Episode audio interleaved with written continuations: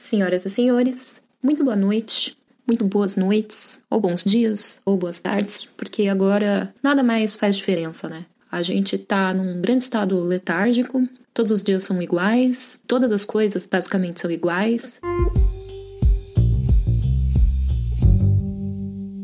Hoje eu vou falar de um tema que geralmente é, uma, é um receio dos meus amigos. Lembrando que quando eu falo aqui, em alguma medida eu tenho como plano de fundo imaginário a opinião dos meus amigos, que não são entendedores de drinks. Drinks. Geralmente eles falam para mim que tem receio de beber coquetelaria porque é caro. E hoje eu vou falar desse assunto, a saber, Beber coquetelaria é caro, ora, por que falar desse tema? já que a gente tá na quarentena. Eu resolvi falar do assunto hoje, que é pra instigar, pra provocar, pra deixar você, meu amigo, minha amiga, meus amigos, com vontade de correr pro primeiro e qualquer barcão, com vontade de correr pro primeiro e qualquer balcão semi-iluminado da cidade. Esteja lá tocando uma discreta bossa nova como plano de fundo, ou tocando Rato de Porão, Ratos de Porão, É isso? É esse o nome? tocando punk, ou tocando qualquer coisa, ou Belchior, ou não tocando nada, né? Tocando aquele grande silêncio. Talvez seja a melhor trilha sonora para este momento da humanidade, não é mesmo? Mas, então, eu adoro fazer esses exercícios de sadismo que implica em falar da possibilidade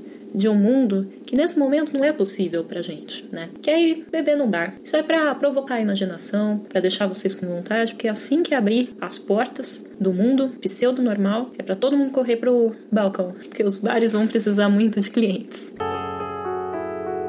E não é só por isso. Como essa é uma objeção recorrente, ou era uma objeção recorrente no, na vida passada, a saber, a vida normal, é importante enfrentá-la. É importante encará-la de uma perspectiva, por assim dizer, talvez, quiçá, quem sabe, racional. Ora, então, Beber coquetelaria é caro? também é importante a gente tratar desse tema é, para desmistificar né, a situação, sabe? Porque para muita gente que não é acostumado a frequentar bares, coquetéis, aquele ambiente pode ser um pouco opressor, pode ser um pouco hermético. Você olha para um cardápio, tem um monte de coisa, um monte de nome esquisito, estrangeiro, que provavelmente você nunca ouviu falar. Ou deve ter ouvido falar de dry martini. Aí você pede um dry martini, dá um primeiro gole e tem uma péssima sensação. Ou você tomou whisky com energético na festa da faculdade certa vez e tem aversão ao whisky, acha que qualquer drink com isso vai ser muito forte. Então, eu acho que é importante desmistificar e dizer algumas coisas. Quando a gente fala de consumir coquetelaria, não se trata de sair dia sim, dia não para beber coquetéis. E também não se trata de quando você sai para beber coquetéis, beber 8, 10 drinks. Isso é coisa pra velhos, muito velhos de guerra. Galera que tá iniciando, eu, que aliás nem sou tão jovem assim, quando eu vou beber drinks, se eu tomo três, eita, eu já saio é muito que alegre, sabe? Então, no sentido da embriaguez, talvez seja a melhor relação custo-benefício. E no sentido da ressaca, também.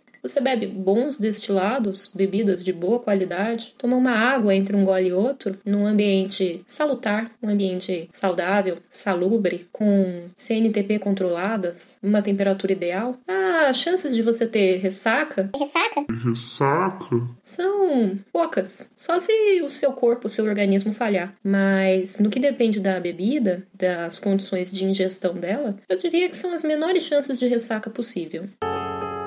Geralmente, quando as pessoas têm medo de pedir drink porque ele pode ser muito forte, eu devo dizer que, muito provavelmente, ele pode até ser mais forte do que uma cerveja ou uma taça de vinho. Talvez ele se equivala. Equivala? Tem equivalência numérica ao teor alcoólico de uma taça de vinho. Tudo depende. Vamos pegar o caso do Negroni. O Negroni, ele tem uma graduação alcoólica de uns 23 a 25%. Se você gosta de Negroni, você já deve ter tomado alguns drinks na sua vida. Então, você não é um marinheiro de primeira viagem. Aí, tudo bem. O gin, dependendo do gin, vai ter 40, 47% de álcool. Mas o Negroni, né? Porque vai Campari, vai Vermute, então isso, isso dilui o teor alcoólico. Então o Negroni vai ter ali por volta de 23, 25% de álcool. Você não vai tomar 3 ou 4 Negronis. Vai tomar um, dois, é, talvez três se você estiver muito empolgado. E se você tiver dinheiro para isso, né? Porque o foco da conversa de hoje é o preço. Então vamos supor que você toma um Negroni e aí você vai tomar um Negroni não no bar mais caro da cidade, mas num bar mediano que vai cobrar ali talvez 30, 33 reais. Com mais o serviço, talvez dê 35, 37. Um Negroni. Aí você pode falar para mim: "Ah, mas é muito caro". Olha, certamente é mais caro do que tomar uma cerveja. Mas você costuma sair para tomar uma cerveja? Hum? Hum? Possivelmente você toma duas ou três. E aí o valor já se aproxima do preço do drink. Só que o que eu tô querendo te dizer é que a experiência de sair para tomar um coquetel é muito diferente da experiência de sair para tomar uma cerveja. Porque a experiência de sair para tomar um coquetel talvez seja um pouco diferente do seu hábito, da sua rotina, né? E aí você vai escolher um lugar que seja agradável, que tenha uma música agradável. Você pode ir sozinha ou sozinho, ou pode ir acompanhado, ou pode marcar um date. Se você for sozinho ou sozinha, é muito legal sentar no balcão. Aliás, mesmo acompanhado, mesmo em grupo, é legal sentar no balcão. Porque você pode conversar com um bartender, que espera-se que seja uma pessoa legal, disponível a te atender e conversar contigo. Ou você pode ficar olhando para as pessoas, para a luz, reparar na música, ou mesmo levar um livro. Levar um livro para o balcão é quase como andar por aí escrito na testa algo do tipo: Sou blazer e não me importo com nada no mundo. Mas tá tudo bem, a gente perdoa as pessoas blazer. É muito melhor a pessoa blazer no mundo do que a pessoa hiper extrovertida. Você também, quando for sair para tomar drinks, você não precisa ter expectativa de fazer isso toda semana. Faz uma vez por mês, uma comemoração, talvez. E por que fazer isso, né? Se você gosta muito de tomar cerveja, se você gosta muito de ficar em casa, ou de tomar um vinho, não sei. Por quê? Por que de acha que você vai se propor a fazer essa jornada? Eu tô te propondo a fazer essa jornada, em parte, para ficar em paz com a minha consciência e dizer para eu mesma que eu tô tentando tornar o meu meio de trabalho melhor, cheio de gente e menos elitista. Então, você for sair para experimentar um drink, muito obrigada. E em segundo lugar, é porque eu acho que vale a pena, às vezes, a gente se permitir ter experiências novas e aprender com isso. Tem um monte de coisa que eu deixo de fazer porque eu tenho medo de não saber me comportar, de não saber o que pedir, de não saber como proceder, sabe? E eu acho que, no final das contas, a gente não. Pode ser que a gente perca uma boa parte das experiências legais da vida conta do medo de não saber como agir corretamente na situação. E aí, nesse caso. Eu tenho um segredinho para contar para vocês. O importante é agir com convicção. Se você vai palitar o dente depois de comer um pedaço de carne, você. Tudo bem, tampa a boca, né? Em geral, dizem que não se pode palitar o dente. Mas se eu tiver com muita vontade de palitar o dente, eu vou, sabe, fazer aquela, aquela cobertinha com a mão em frente à boca? Tipo uma acroba. acroba. acroba. acroba. não sei falar. É tipo um grande malabarismo com a mão para esconder que você tá palitando o dente, sabe? Mas o importante é fazer isso casualmente, como quem sabe o que tá fazendo e não se incomoda. É, o importante é demonstrar convicção. É demonstrar convicção. Certa vez eu aprendi que lobby de hotel é um lugar público e você pode entrar lá porque ele é um lugar público e geralmente tem banheiro no lobby de hotel. Então, várias vezes eu tava na rua querendo fazer xixi, eu não queria entrar num, num comércio e ter que consumir alguma coisa para usar o banheiro. O que eu faço? Eu vou até um hotel e entro com convicção. Uma vez eu fui passar o Réveillon na Paulista, que já é um grande erro, e eu precisei muito ir no banheiro. E aí eu, claro, não tinha banheiro, mas aí tem aquele. Como é que chama aquele hotel? Renaissance? Renaissance? É um nome muito difícil de falar. E aí eu tava lá perto com uma amiga e quis usar o banheiro, me aproximei da entrada. Aí o segurança, claro, né? Virada do ano. Tipo, logo após a queima de fogos, o segurança falou: A senhora onde vai? E aí eu falei: Ah, eu vou na fatinha do 501. E aí ele liberou sem muitas perguntas. Mas foi a única vez que me pararam na porta de um lobby de hotel para entrar. Aí eu entrei com toda a convicção e naturalidade possível, fui ao toalete e depois segui o caminho. Por que, que eu tô dizendo isso? Porque eu acho, acredito que vale a pena demonstrar convicção nas situações embaraçosas da vida. Não sei. Fica aí a teu critério se você vai seguir esse conselho duvidoso ou não.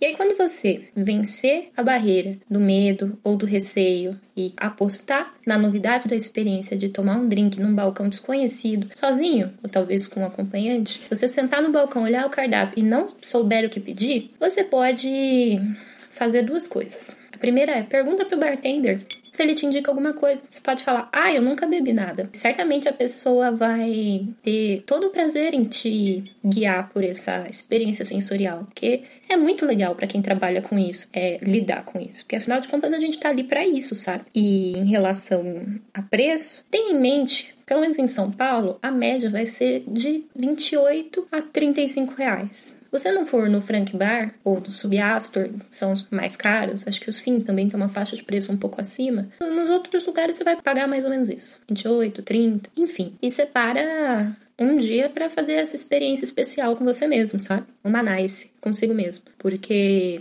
possivelmente não vai ser uma coisa que você vai fazer todo dia ou mesmo toda semana, né? Nem é recomendável. Então. Não é recomendável sair pra beber todo dia, né, mãe? Toda semana talvez de fato pese no seu orçamento. Mas é isso. Isso aqui é um grande incentivo para você não ter medo de sair para tomar um drink. E possivelmente, falando assim, estrito senso, pode ser que o seu passeio para beber drink seja de fato menos caro do que o seu passeio para tomar cerveja na calçada. Aí tudo depende do que, que você busca. Se você quer quantidade ou se você quer custo-benefício, não sei. Você, quando sai para beber, você sai para beber querendo ficar bêbado, gastando o mínimo de dinheiro possível, ou você sai buscando uma experiência diferente, socialização, etc. Hum? Porque se você quer ficar bêbado, vale mais a pena ir no boteco da esquina e pedir doses de cachaça, ou comprar uma garrafa de 51 e tomar em casa. Também funciona. Agora que ele tá na época do álcool em gel, também você pode ir. Mas, especificamente sobre esse ponto, relação à quantidade, barra teor alcoólico, barra custo, eu convidei a Cris, a Cris Chain, que já trabalhou na indústria de bebidas e ela tem um canal no Instagram agora chamado bar.mina, que vai estar na descrição desse episódio. Ela passa receitas, ela fala sobre história de drinks e ela vai falar um pouco aqui pra gente mais especificamente sobre isso.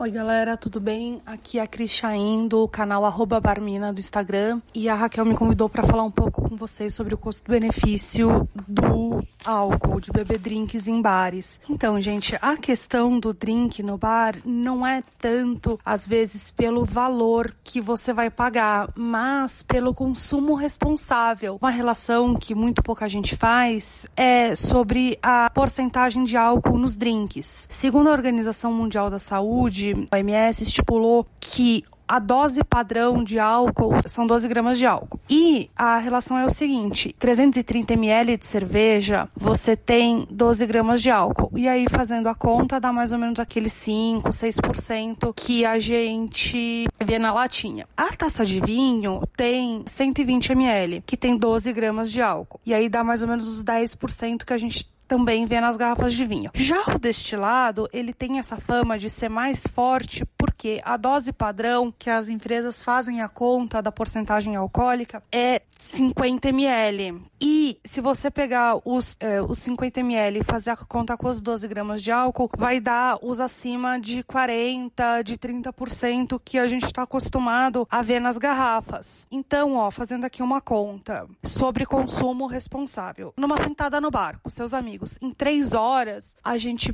bebe o quê? Mais ou menos? Deu uma boa perguntada aqui pro, pro pessoal que sai comigo. Bebe uns 10 chopes. E aí, aquele chopp de 220 ml vai dar mais ou menos 100 gramas de álcool que você ingere. E aí, no 600 ml, vai, a gente bebe o quê? Umas 5, 6 garrafas de 600 ml? Eu sei que é dividindo com a galera, mas sozinho. Então isso vai dar 144 gramas de álcool. E nessas 3 horas a gente bebe umas 4 gin tônicas, umas 4 caipirinhas. E tem um truque que eu uso bem na caipirinha, que é como a maioria dos botecos e bares que eu vou, eles colocam uma dose muito grande de cachaça, eu peço um copo longo, daquele maior, e vou colocando água com gás ou água tônica para ir diluindo para ficar com um sabor mais agradável. Então, com quatro caipirinhas, quatro gin tônicas, você tem mais ou menos 48 gramas de álcool.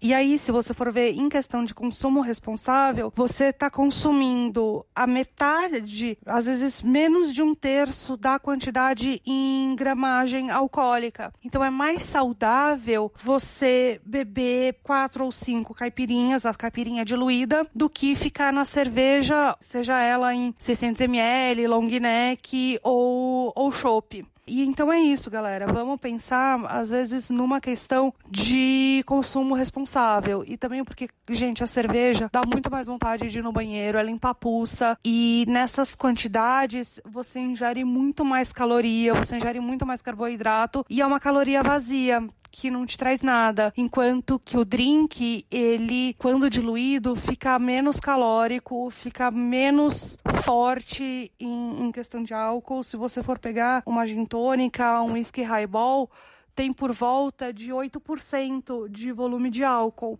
que seria menos do que uma taça de vinho e o equivalente a duas long necks de cerveja. Então é isso, galera. Vamos pensar em consumo responsável nessa conta aí do custo-benefício de drinks. Um beijo e espero que vocês curtam o bar.mina com dois N's no Instagram. Até logo. Sei que, de fato, para muitas pessoas e para mim, inclusive, custo pesa bastante, né? A questão da grana, realmente, ela pode ser determinante se você vai sair para beber hoje ou não. Mas eu acho que vale a pena você investir em, em opções que te tragam prazer, talvez alguma alegria de viver, sabe? Só não pode ser jacu para isso, né? Na minha terra, a gente usa a expressão jacu quando a pessoa tá com medo, é caipira, né? Fica com medo de experimentar as coisas. Não não dá pra ser jacu assim, não. A gente perde muita coisa na vida. Muito bem, eu espero ter incentivado vocês a viver coisas novas, ter experiências novas, se jogar no novo, credo. Se tudo der certo, até semana que vem, fiquem bem, cuidem-se e tentem manter a saúde e a sanidade mental. Até o próximo programa.